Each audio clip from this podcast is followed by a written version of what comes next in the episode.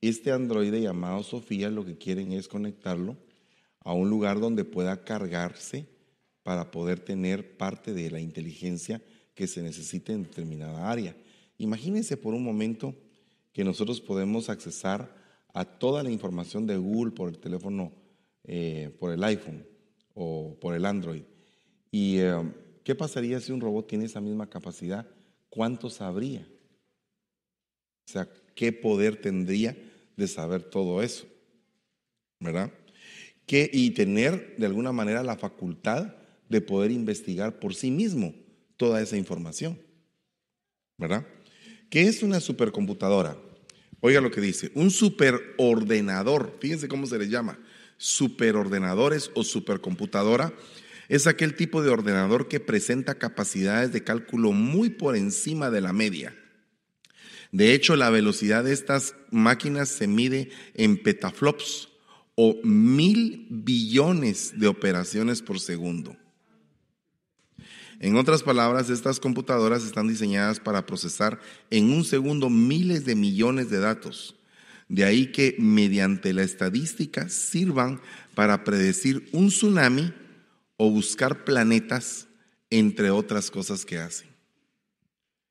Vea lo que la, capacidad que, que hay ahorita ya instalada. Eso es de lo que ya hay. Usos de este tipo de ordenadores es un uso armamentístico primero que todo. Fíjese que ponen primero como un medio de defensa ese tipo de computadoras. La industria farmacéutica, si usted se da cuenta, estas cosas pertenecen al nuevo orden mundial. La big data, la bioinformática, la astrofísica, educación, sostenibilidad, geofísica, ingeniería, seguridad pública e investigación de las smart cities, o sea, de las ciudades inteligentes. El top de las ah, supercomputadoras del mundo, las 10 computadoras más poderosas del mundo. Antes de que nada, cabe destacar que pese a que el PC más potente del mundo tenga un origen japonés, el Fugaku, la mayoría de las supercomputadoras quedan repartidas entre China y Estados Unidos. Por un lado, China alberga 226 supercomputadoras de las 500 más potentes. Y por el otro lado, Estados Unidos gana en cuanto a petaflops. Dispone de 644 en vez de 565 chinos. A continuación, el top 10 de las supercomputadoras en el año 2021. La supercomputadora Fugaku, que es ahora la más grande, la Summit, que era la más grande anteriormente, el supercomputador Sierra, Sunway eh, Taihu Light, Pelmutter, Selen, Tiange 2A, Ewells Buster, HP C5 y Frontera son las 10 máquinas más poderosas. El Fugaco fue el ordenador más potente del mundo. Este sin ninguna es este es sin ninguna duda el ordenador más potente del mundo. Este diseño japonés proviene del Centro de Ciencia Computacional de Japón en Kobe. Sigue encabezando la lista desde el pasado 2020, momento en que él batió al americano Summit con sus 415 petaflops. Aunque su velocidad sea de 442 petaflops, esta máquina puede sobrepasar los 1000, o sea, lo que es mismo a un exaflop. Imagínense esas medidas, yo nunca las había oído en mi vida, ¿verdad? Estoy como el doctor Brown en Volver al Futuro. ¿Un gigawatt? Esto ocurre cuando Fugaco realiza operaciones en contra en coma flotante de previsión simple, algoritmos de inteligencia artificial. O sea, esta máquina ya está operando con todas esas supercomputadoras inteligencia artificial y aprendizaje automático. En la actualidad, sus más de 7 millones de núcleos se están empleando en investigación relacionadas con la COVID-19. Su procesador mide 7 nanómetros y utiliza una arquitectura ARM, la cual se caracteriza por crear microprocesadores de menor tamaño, pero también de menor consumo. De este modo, los costes son más reducidos, por lo que se optimiza mucho más. Asimismo, de forma simultánea se emplea un sistema operativo Linux así como McKernel, Para su núcleo ligero, a esta infraestructura se le denomina interfaz. Y no le sigo leyendo porque tanto usted como yo nos cuesta entender todo esto. Pero aquí, aquí llegamos. Este es el hombre bicentenario, mire.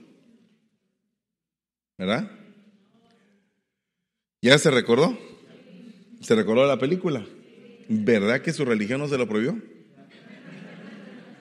Ahí está. A ver, lo que pasa es que usted lo sabe en inglés. ¿Ah? Robin Williams, sí. Cabe resaltar que la capacidad de nuestro cerebro está cerca de 2.5 petabytes, es decir, un millón de gigabytes. O sea, nuestro cerebro. Es poco probable que usemos toda la capacidad del cerebro, eso ya nos dimos cuenta. Ya que algunas memorias ocupan más espacio que otras. Nosotros no podemos borrar información por nuestra propia voluntad, ya que el cerebro lo hace constantemente. Ah, pero es que algunos ya no se recuerdan del día de ayer. Pero es que no se, no, no se recuerdan de qué prediqué.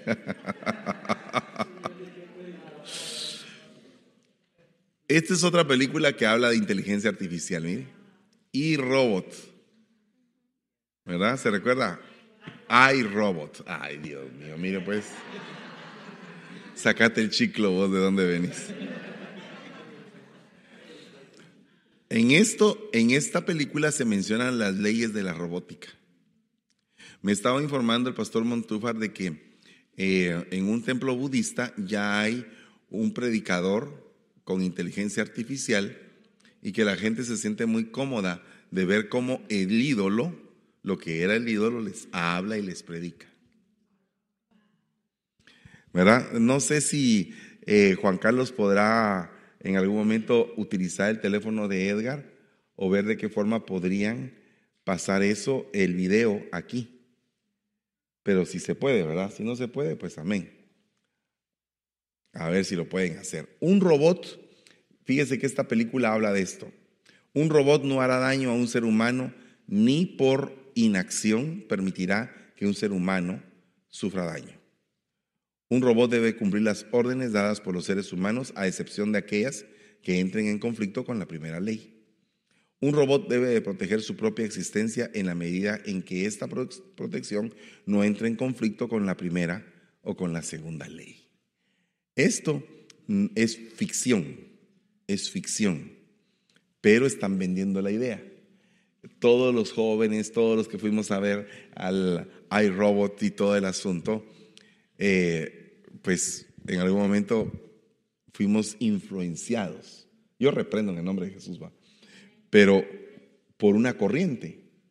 El mundo te está enseñando algo y te está diciendo, le vamos a dar aliento a la imagen de la bestia. Y va a llegar el momento en el cual eso sea muy normal. ¿Verdad? Bueno, le dije que no me, iba a tardar muchito. Eh, sé que hay algunas preguntas y si hay algunas preguntas, eh, ahorita es el momento. Nos quedan exactamente 15 minutos. Y para mientras, aquí los jóvenes les van a continuar predicando.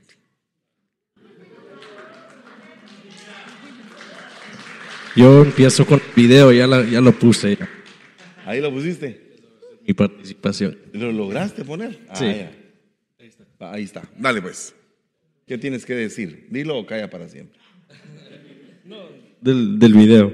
No, no lo he visto, no lo he escuchado, pero eh, aquí pueden ver ustedes el, del predicador. Está aquí arriba. Este es el predicador budista. Sí.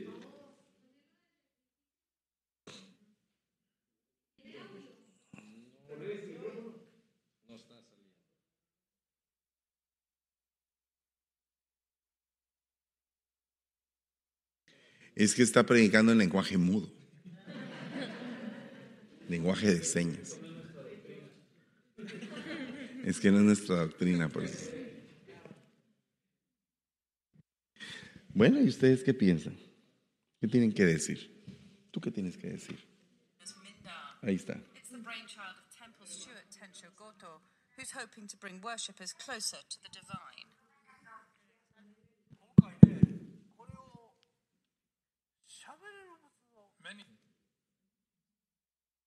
Solo que si habla en chino, vos por favor me traducís chino.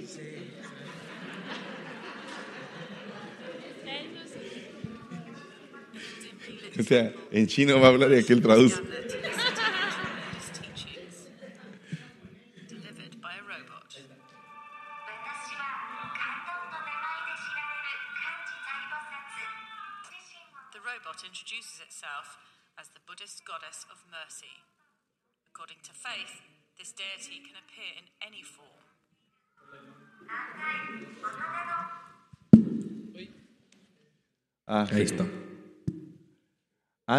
Ah, no, no es chino, es japonés, pues es que no entendías, fíjate vos.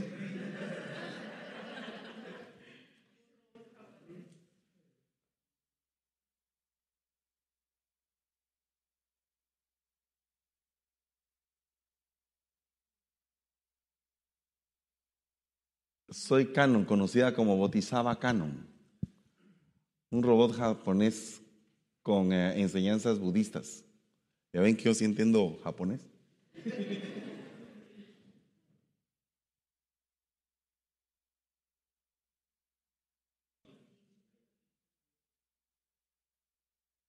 Imagínese un predicador así, ya me quedé sin trabajo, entonces.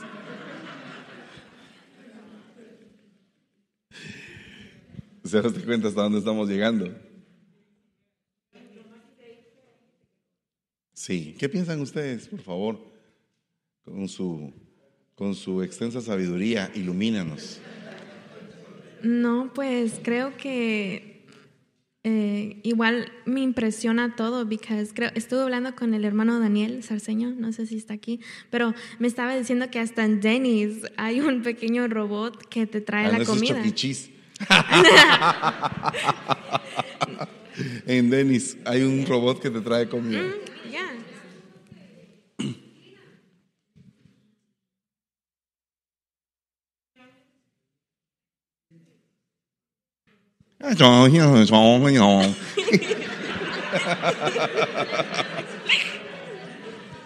Va, y ahí, ahí ya está el audio.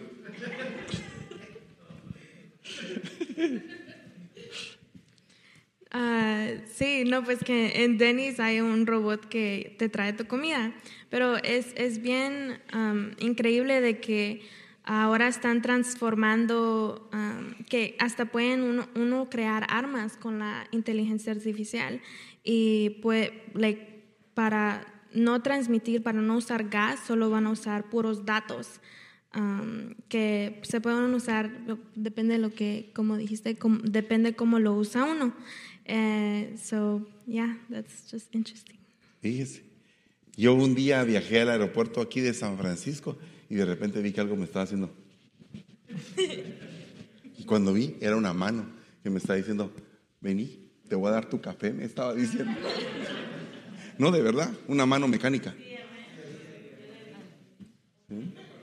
Y cuando uno no le hace caso, te hace así, ve.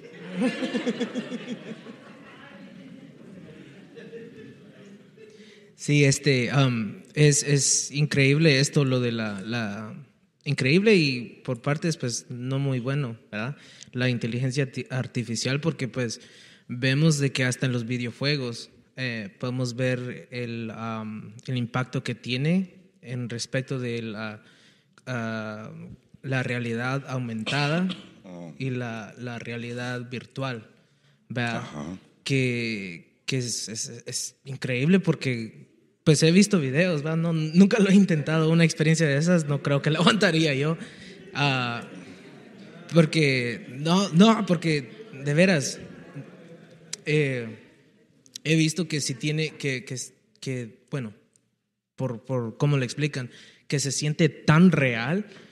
Por ejemplo, si uno está encima de un edificio de, de no sé, 70 ah, ¿Pisos? ¿cómo se- pisos, y que si uno se cae en, en e- en esa realidad o en ese mundo, se siente tan real que uno, que uno siente que es uno que va a explotar al, al llegar, al pegar con el concreto. Wow. Entonces, es, se, se puede ver el, el poder de, de esa inteligencia. ¿verdad? Porque, Y el poder sugestivo que genera en el cerebro. Ujú.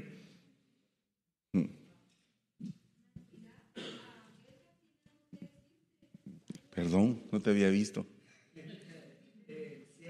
Pero ¿y el micrófono? Gracias. Bendiciones, hermanos. Eh, sí, me llama mucho la atención este tema, pero sobre todo las cosas que, que en determinado momento uno, eh, que parece que tan lejos estuviera de todo esto, pero allá en Guatemala, en uno de los bancos eh, más grandes de- del país, eh, hay una hermana que trabaja ahí. Y es el- Android. eh, sí. Ah, no es cierto. Es una hermana Android. Allá en Guatemala estamos bien avanzados. ¿no? Entonces, les, ah, desde el año pasado les pusieron un robot a los de servicio al cliente en la central. Y ese robot es, es un alumno de ellos, de ellos. Entonces, ellos están atendiendo a la gente y el robot está guardando información. Entonces, eh, en algún momento los robots van a ver trabajando en las grandes empresas y, y pues la gente afuera y, y todo eso, ¿verdad? Más que todo, por eso quería hacer el comentario. Sí, definitivamente yo creo que va a haber un cambio. Acuérdense que con la revolución industrial eh, cambió el mundo, pero la revolución tecnológica va a traer un efecto sobre el mundo aún mucho más fuerte e impactante que la revolución industrial. De hecho, ya lo está haciendo. Amén. ¿Hay alguien más? ¿Habían unas preguntas, Glendita? A ver. Voy a dejar que los hermanos contesten. Amén. Dice la primera pregunta, en el 2011 hicieron un homenaje al Papa Juan Pablo II y apareció él en un holograma ante una multitud de personas y este holograma dirigía bendiciones hacia las personas que estaban ahí. ¿Sería eso una prueba para traerlo a él de vuelta o qué nos podrían decir? Bueno, yo creo que no solo a él. Ah, va- van a aparecer muchos íconos que en algún momento pudieron traer, atraer a multitudes, ¿verdad? Eh, está el caso de Martin Luther King, puede ser, puede ser el caso de Gandhi, puede ser el caso de Nelson Mandela, o sea, eh, muchos líderes que en algún momento impactaron a la sociedad, pues pueden de alguna manera ser utilizados para eh, beneficios de, de manipulación social, ¿verdad? Eh, que se puede dar, porque de hecho la manipulación social, la manipulación subliminal se está dando eh, así a, a una, a una eh, dimensión muy, muy fuerte a diferencia de 30 años atrás. El, neuromarketing, por ejemplo, el, el impacto que llega el producto a la mente del cliente ahora va con una potencia impresionante. Eh, entonces, todo eso son parte del nuevo pensamiento colectivo al que se está llevando a toda la masa. Por eso es que nosotros no tendríamos por qué ser parte de la masa, porque la masa es lo que equivale a la corriente de este mundo, a lo que se dice el ayón de este siglo, la corriente, el, el fluir de cómo va el mundo. Nosotros tendríamos que ir en contra de eso, eh, siempre utilizando las herramientas que en algún momento el mundo puede dar. Porque no podríamos venir y empezar a tirar todos los teléfonos si es una herramienta que utilizándola bien nos sirve para predicar el Evangelio. Pero hay gente que la utiliza mal. No le digo cómo. Pero algunos se ministran en el teléfono públicamente. ¿Verdad? Amanecí desamparada, sola.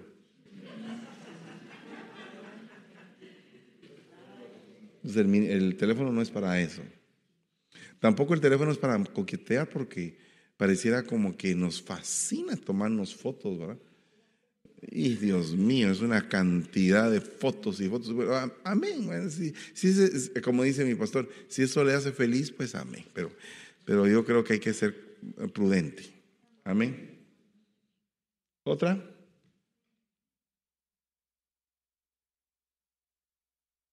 Dice, y en Daniel 2 del 42 al 43 dice, y así como los dedos de los pies eran parte del hierro y parte del barro cocido, así parte del reino será fuerte y parte será frágil. En cuanto al hierro mezclado con barro corriente que has visto, se mezclarán mediante simiente humana, Sí. pero no se unirán el uno con el otro, como se mezcla el hierro con el barro. ¿Podría explicar un poco más acerca de esto? Bueno, yo lo veo desde el punto de que lo que está mencionando ahí es un reino alterado, un, un reino alterado por medio de mezcla.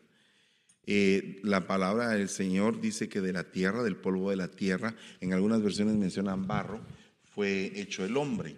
Y lo concatenamos con aquello que dice que el hombre es como una vasija en manos de alfarero. Entonces, si vamos uniendo todos esos cabos, eh, pues podemos determinar de que ese barro que está ahí representa la humanidad. Y el hierro, aunque todo esto representa un reino, habría que también verlo desde diferen- diferentes perspectivas y, y entender, ah, ya no se oye, diferentes perspectivas, es que estoy buscando aquí un tema. Eh, habría que buscar diferentes perspectivas de esto. Y entonces para mí lo que representa eso es un reino alterado, un reino de mezclas. Eh, para ser más exacto, lo que usted puede ver en, el, en la película Terminator de una persona que, que es ah, eh, básicamente parte de ser humano y parte de máquina, es exactamente esa, es, ese reino alterado. Aquí lo puedo ver, eh, vamos a ver si mm, se ve ahí, ¿no?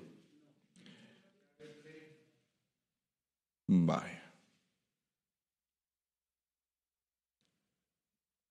Déjeme ver. Ahí está la visión de Daniel. Cuatro bestias enormes. Entonces la de león, la del oso, la de leopardo y la espantosa. Amén. Pero en el, en el ah, Apocalipsis solo una tiene tres.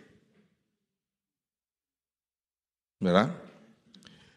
Entonces aquí podemos ver, oiga lo que dice, después de esto seguí mirando las visiones nocturnas y aquí una cuarta bestia terrible, espantosa y en gran manera fuerte que tenía enormes dientes de hierro, devoraba, desmenuzaba y hollaba los restos con sus pies.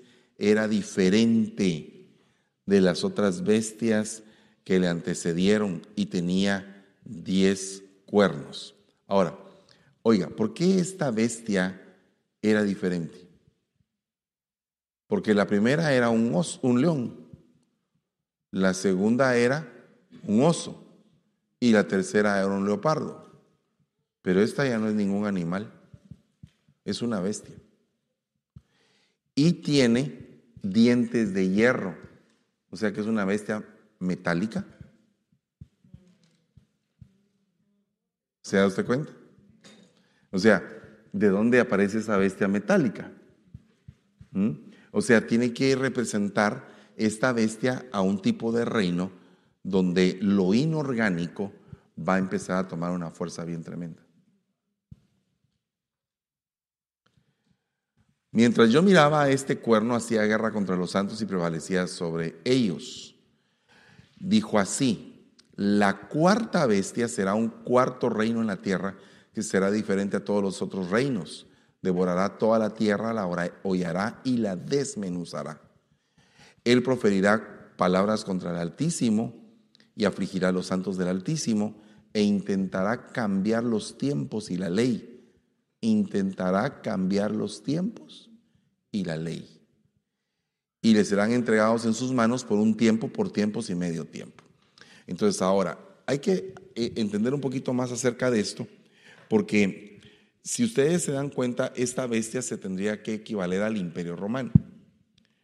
Pero el imperio romano, eh, pues la gente dice que se destruyó, pero se partió en dos, el otomano y el bizantino. Y ambas piernas de ese imperio, aunque no, no fue totalmente destruido, fue mutando, fue cambiando. Ese imperio se convirtió en los señoríos y en las monarquías europeas. Y las monarquías europeas conquistaron América. O sea que parte de ese imperio vino a América, porque usted puede ver, por ejemplo, el Capitolio y, los capitolios de los diferentes estados de los Estados Unidos, muchos de ellos tienen influencia en su arquitectura romana o griega. Aparte de eso, las leyes en Estados Unidos tienen base romana y base griega. Y son leyes democráticas a través de un parlamento, a través de una Cámara de Senadores, como antes en, en- la antigua Roma había una Cámara de, de- Senadores también, ¿verdad? En que de alguna manera eh, tenían un poder sobre el César, que era el emperador. Por eso es que eh, Marco Aurelio y en la película El Gladiador se le hacía, se hacía énfasis en que él lo que deseaba era que Roma fuera una república. Y no un imperio. Esa era la idea que tenía Marco Aurelio y que la hace, eh, se hace evidente en esa película del gladiador. Entonces, cuando vemos esa bestia alterada, esa bestia alterada ha permanecido y ha ido cambiando. Las piernas, se form- eh, de las piernas salen los pies, pero los pies son parte de las piernas también. Y esos 10 dedos que en algún tiempo se pensó que era la comunidad económica europea, que eso se estaba predicando en el tiempo del hermano G. Ávila, a la fecha yo creo que esos 10 dedos son precisamente los 10 bloques globales que existen. O sea, el bloque del TLC, que es el bloque de Norteamérica, el bloque asiático, eh, la Comunidad Económica Europea, el bloque interoceánico, la, el Mercosur y los bloques subsiguientes africanos, el bloque árabe. Entonces, esos bloques son lo que ahora representa todo ese gobierno global, pero que ahorita está separado porque los gobiernos no han depuesto su soberanía. Pero ¿qué pasaría si logran deponer la soberanía? ¿Cómo se lograría eso? Solo eso es una utopía, pero se lograría a través de una catástrofe a nivel mundial. Entonces ahí es donde hay que ver qué es lo que se pretende que va a pasar. ¿va? Amén. Con respecto a esa misma pregunta, dicen cuál es la diferencia de mezclarse y unirse. En ese versículo habla de mezclarse y unirse. Bueno, unidad. Es un poco complejo entender la diferencia. Cuando los dos se hacen uno, es que no, a la hora de que se hacen uno, no hay una, una, no, no hay, a la hora de ver la, la constructura de lo que se unió, se ve como uno solo. No, no hay ninguna diferencia. Se hicieron los dos uno solo. Pero en la mezcla se van a ver pegados. ¿Mm? Exactamente. Amén. Dice, ¿podría explicar un poco más acerca de la parte que será fuerte y que será frágil? ¿Cuáles serán esas partes? Bueno, es evidente que la parte frágil es la parte humana, ¿verdad? Y eso se debe a, los sentimientos.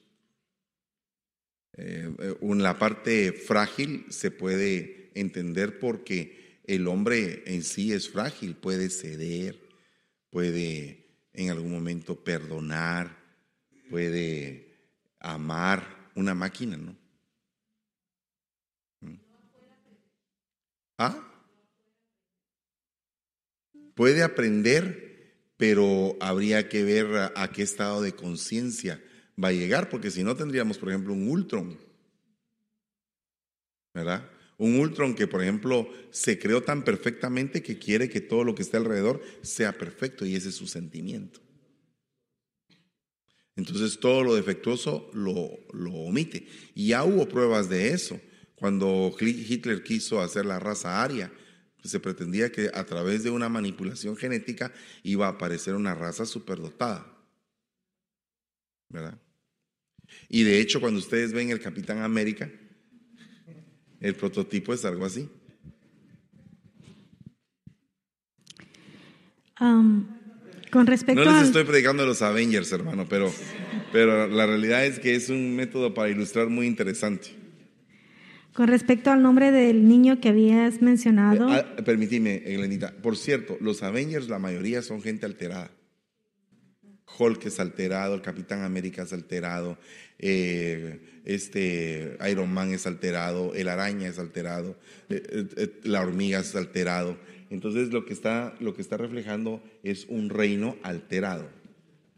¿Ok?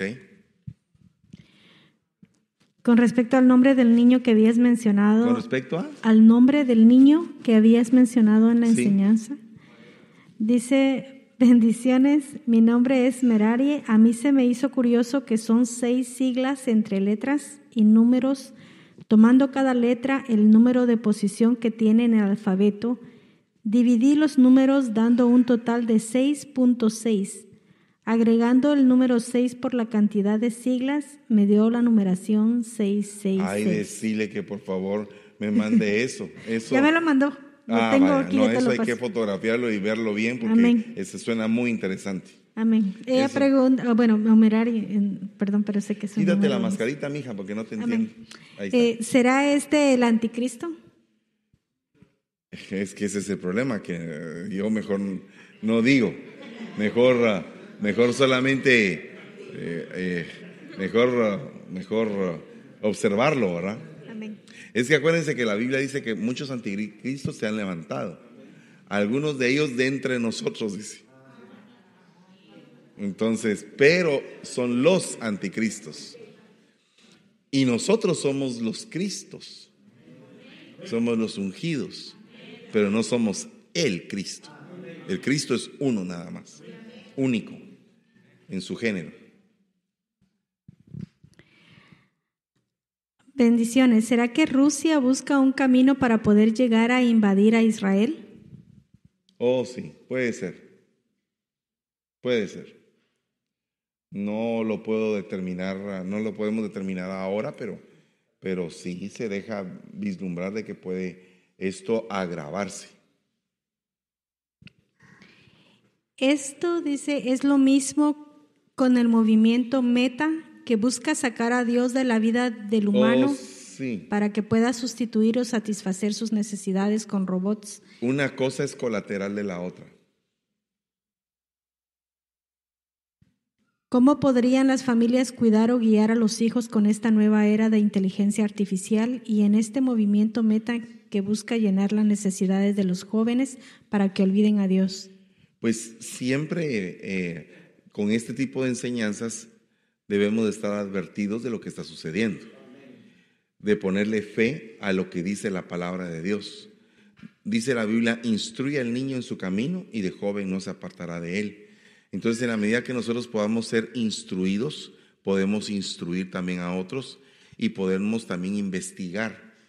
Eh, miren, la realidad es que eh, es muy delicado en este tiempo estar ah, como poniendo a los hijos en una burbuja donde nada pueden ver, porque al final de cuentas lo ven, aunque sea de escondidas. Pero si nosotros les damos la instrucción adecuada y bajo la guianza del Señor, con el temor reverente al Señor, creo que nuestros hijos van a entender que hay cosas como estas que son muy útiles, pero que con un mal uso se puede volver algo muy nefasto.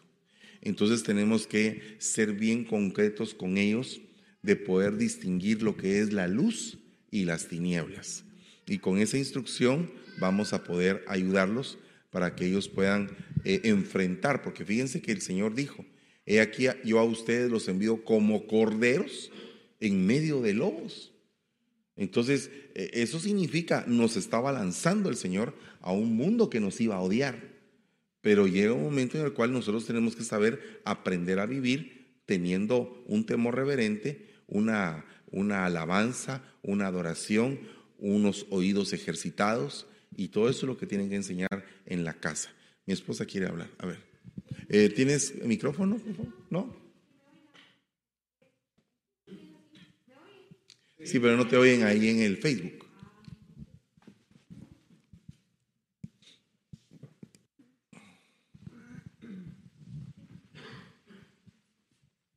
Yo quisiera preguntarle a los chicos, a los cuatro, eh, según ustedes, este sistema nuevo que está, estamos hablando. ¿Cómo les afecta la fe a los jóvenes?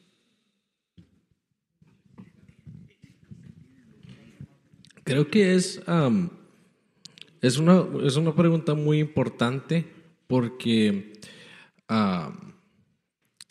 yo creo que al, al tener acceso a mucha información a, a cierta edad es algo muy peligroso. Incluso podemos ver que ahora am, los muchachos ah, en dos, tres segundos pueden aprender muchas cosas que tal vez uno no aprendió ah, desde, tal vez desde que tenía, ah, un niño de cuatro años puede aprender cosas que tal vez uno aprendió cuando tenía 15, 18. Entonces, yo creo que la, la forma en la que afecta a la fe es que yo creo que ah, viene y lo uno puede, uno puede eh, empezar a cuestionar mucho debido a que uno tiene información. Más la fe es algo que eh, no, no, no es por vista, no es algo que se vaya a ver, no es algo que se pueda, ah, digamos, eh, materializar sino que, eh, ¿verdad? Entonces yo creo que en ese aspecto es, es algo am, muy importante, pero eh, me gusta mucho la pregunta porque un- uno de los puntos que yo creo que me ha gustado mucho, de acuerdo a esta ah, charla que estamos teniendo, esta plática, enseñanza, am, estamos viendo y aprendiendo, eh, digamos, lo que se ve en la Biblia, como eh, estaba, dice el libro de Apocalipsis, ¿verdad? El dragón sobre, no me recuerdo qué, qué específicamente decía. El dragón se paró sobre la arena del mar.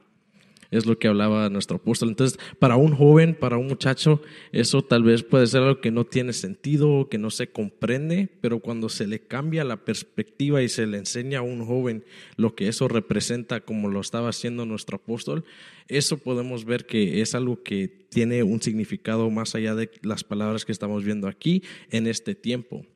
Entonces, eso sirve como una forma de confirmar lo que ya está aquí en la Biblia en este tiempo moderno, que eso ayuda a que pues nosotros sigamos adelante en la fe y es muy importante que nos equipemos venir aquí y aprender sobre estas cosas, porque así se les traslada, se nos traslada a nosotros el mismo mensaje, pero de una forma en la cual nosotros lo entendemos, de una forma en la cual nosotros incluso ya lo estamos estudiando en la, en la, en la universidad, en, en, en la escuela. Entonces, eh, es algo muy valioso el verdaderamente comprender esto y poder ah, trasladarlo también a los, a los muchachos, a los jóvenes de esa forma, porque es una forma en la que nosotros entendemos, ¿verdad?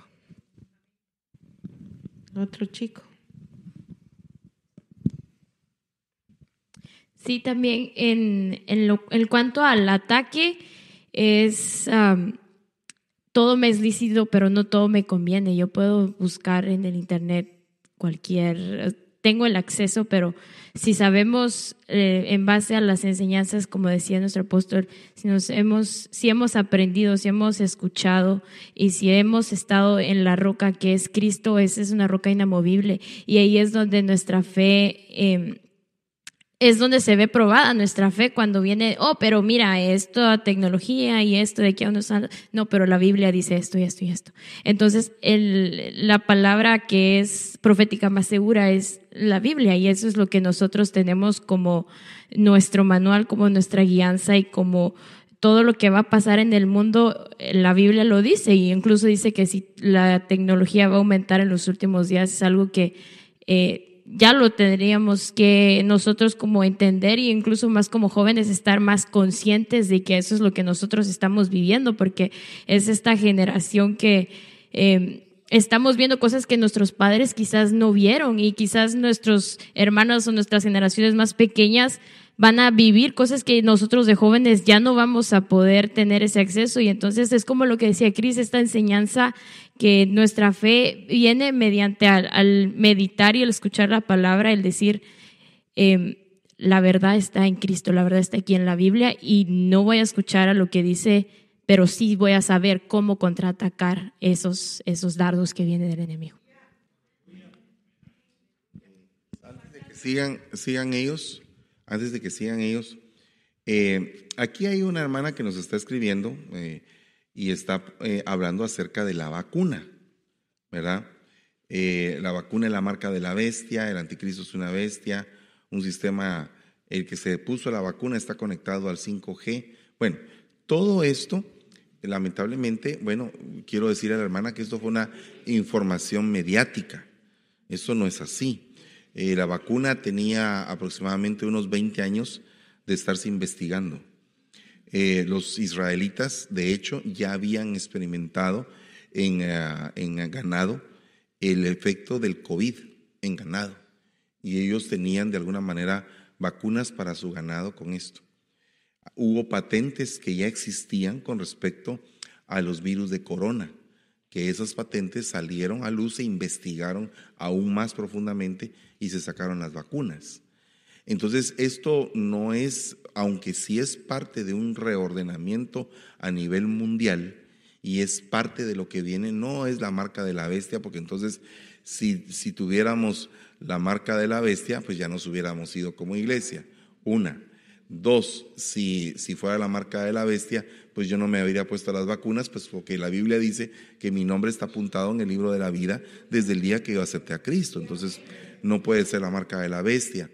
La marca de la bestia vendría a ser aproximadamente como un, eh, o sea, algo así como un tatuaje que sea RFID, que es un tatuaje tecnológico que se tendría que poner en la mano o en la frente.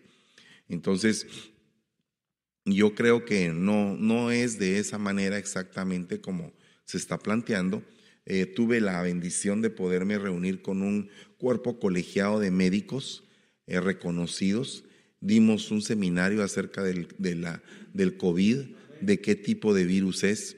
De hecho, la variante Omicron se detectó que es básicamente aquí en Estados Unidos se le llama el regalo de Dios, porque a esa variante, la variante Omicron, contagió a muchas personas, pero que no era tan letal como las otras variantes, y lo único que hizo fue inmunizar al resto que faltaba. Entonces, se cree que la, la vacuna va a ser endémica, la enfermedad va a ser endémica a partir de junio. Entonces, eh, sí, yo realmente difiero un poco de lo que respetuosamente ha dicho la hermana, pero sí creo que la vacuna no es la marca de la bestia. Amén. Eh, Continúan ustedes.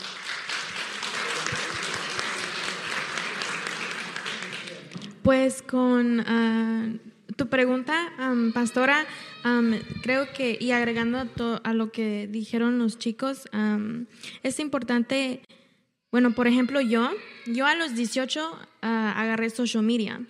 Y eso es bien sorprendente, creo que para muchos jóvenes, bueno, cada vez que yo he contado eso, se quedan como que sorprendidos porque ah, yo nunca realmente tuve ese acceso como los demás, pero no era porque porque no podía, sino es porque yo no quería.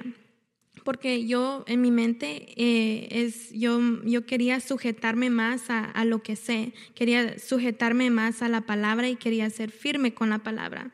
Pero cuando ah, agarré social media y agarré Instagram, sí pude ver qué, qué increíble y qué, qué, qué son las cosas que me sorprenden. Like, a las cosas buenas la llamaban malos y a las cosas malas las llamaban buenas. Y yo me quedé como que, that's, that's not okay, eso no está bien.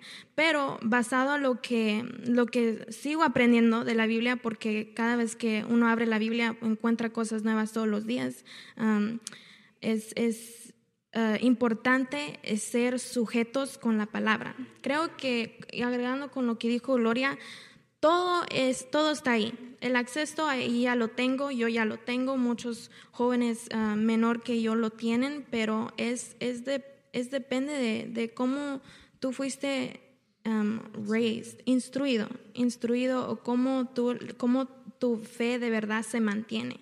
Porque tú puedes decir, oh, soy cristiano, pero, o oh, sí, yo creo en Cristo, pero, you know, ¿dónde está tu fe? Right? So, es, es algo que como joven eh, eh, he, batallado también, pero es importante ser sujetados, hermanos.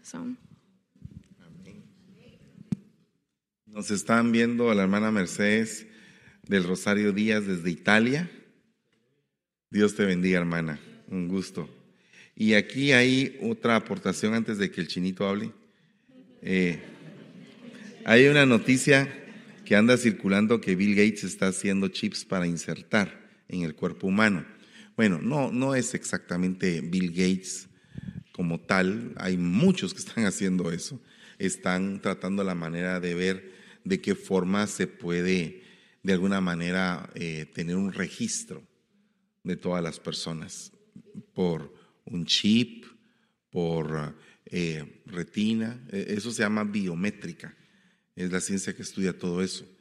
Y se están, ah, pues, eh, primero era la huella digital, eh, los ojos, eh, ahora piensan en el chip, teléfono, o sea, varias cosas donde podrían estar todas, todos nuestros datos para de alguna manera tener un control sobre la población.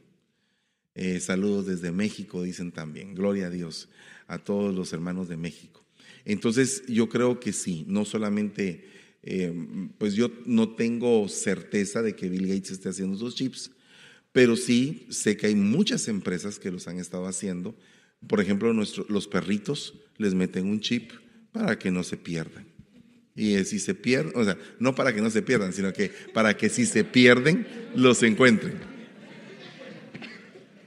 Para que no se pierdan permanentemente. Ah. Ok, Chinito, por favor, y ya con, con él terminamos. Amén. Este, pues en, con respecto a la pregunta de pastora, ¿verdad?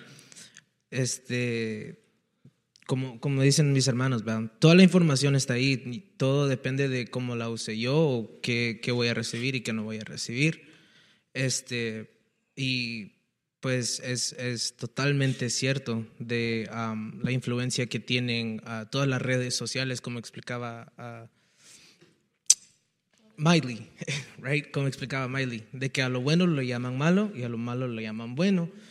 Y, y pues es, es, es algo peligroso, porque con tal que uno le ponga like a un post, luego en, por todos lugares le va a salir uno, o pues por ejemplo, si yo le pongo like a, a, una, a un video de ajedrez, a cada ratito me van a salir anuncios, noticias de ajedrez. Ese es algo que no necesariamente tiene que ser malo, pero imagínese si un joven que tal vez no, no está tan fuerte en la fe, ¿verdad? Este, le pone like a algo no debido, ¿verdad? Sea algo violento, videojuegos que tienen mensajes subliminales eh, demónicos, ¿verdad? Eh, puede ser que eso, de una manera u otra, al final del día, lo contamine y, pues eh, tome control de todo, de todo lo que él mira, ¿verdad? Entonces, este, es, es una gran prueba de, de mi fe a cada día, ¿verdad? En, en todo, con solo abrir mi, mi teléfono, este, es, es necesario tener temor a, a, Jehová, ¿verdad? Y saber que pues todo lo que hago, Él lo va a ver, todo lo que digo, Él lo va a ver, todo lo que pienso, Él ya lo sabe. Entonces es, es necesario estar bien cimentados. Amén. Bueno, pues para terminar les quiero contar de que hemos ah, puesto en nuestro corazón que del primero al 5 de agosto vamos a tener un retiro de jóvenes en Hawái. Amén. ¿Qué tiene que ver esto con el tema? Mucho. El tema de, general del retiro se llama contracorriente y vamos a hablar de aspectos tecnológicos y de todas las variantes que están afectando a la juventud y contra todo lo que ellos tienen que pelear para mantener su fe. Y ese es el, esos son los temas que se van a estar abordando y eh, yo sé que va a ser un retiro glorioso.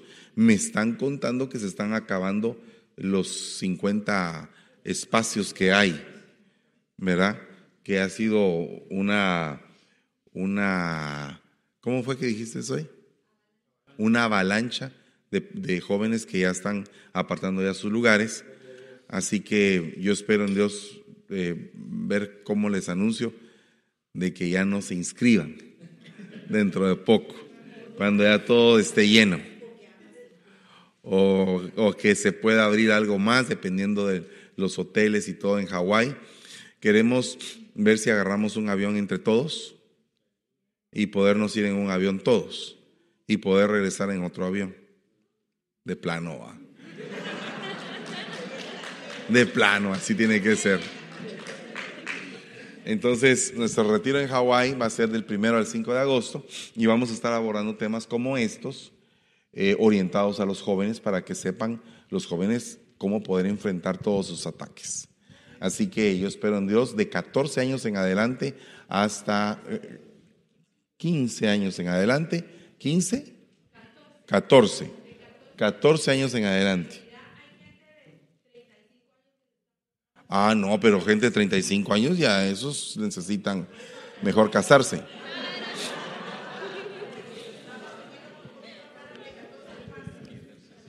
Yo creo que de 14 a 24, 25 está bien. ¿Verdad? Jóvenes, ya 35 ya ya 35 es otra cosa.